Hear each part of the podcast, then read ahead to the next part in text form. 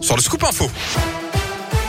Et l'actu dans l'un, elle m'a connaît avec vous, Colin Cotte. Colin, bonjour. Bonjour Yannick, bonjour à tous. Et à la une de l'actualité ce mardi, l'Indinois Simon Détieux, médaillé au JO d'hiver de Pékin. Ce matin, le natif de Belay a décroché la médaille d'argent derrière la Norvège avec le relais homme en biathlon.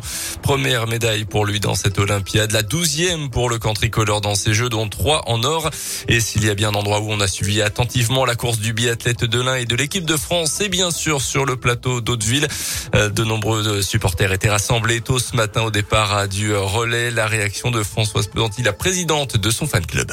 Il n'y a rien à dire, ça a été une superbe course avec plein d'émotions, plein de rebondissements surtout. Simon, il s'est bien débrouillé, euh, il a fait une très belle course, euh, il a suivi euh, les autres. Après, les pioches, ben, ça fait partie du jeu, hein, c'est comme ça.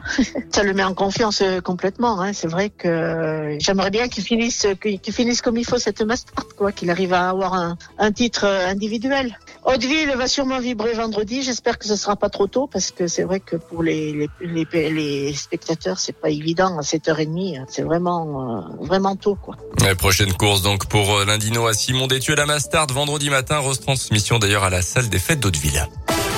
Dans l'actualité également, deux blessés dont un grave dans un violent choc hier après-midi entre une voiture et un tracteur sur la commune de Villeneuve dans la Dombe. Le conducteur de la voiture âgé de 28 ans a dû être désincarcéré puis pris en charge en urgence absolue. Le conducteur du tracteur est légèrement touché. L'analyse psychologique et psychiatrique de Nordal Lelandais continue aux assises de l'Isère à Grenoble, jugé pour l'enlèvement et la mort de la petite Maëlys Desarrojoux à l'été 2017. Des faits qu'il a finalement reconnu vendredi dernier. L'accusé entend depuis hier les experts se succéder à la barre pour décrire son profil psychologique. Ce matin, un médecin a expliqué que le risque de récidive chez lui est extrêmement marqué. Il est pleinement responsable de ses actes, poursuit également le spécialiste. Le verdict de ce procès est attendu vendredi. Demain, les plaidoiries des avocats des parties civiles doivent commencer. Euh, donc, à quelques jours dans, l'affaire de la mort de la petite Maëlys. Du changement ce 15 février, le délai entre le schéma vaccinal initial et la dose de rappel est ramené à 4 mois au lieu de 7, sauf si on a eu le Covid entre temps. 4 millions de Français risquent donc de perdre leur passe vaccinale aujourd'hui. Notez que c'est la la fin de la vente des autotests en grande surface. Dernier jour aujourd'hui. Demain, vous ne les trouverez plus qu'en pharmacie comme au début. Les discothèques de leur côté vont pouvoir enfin rouvrir leurs portes demain. Elles sont fermées depuis le 10 décembre. Demain, ça sera également le retour des concerts debout et la possibilité de se restaurer dans les lieux accueillants du public comme les cinémas, les trains ou encore les stades. Retour au sport avec du basket ce soir à 19h. La GL reçoit Limoges en huitième de finale de Coupe de France. Deuxième match en quelques jours contre le même adversaire. Samedi, les Bressans l'avaient également emporté à domicile contre Limoges.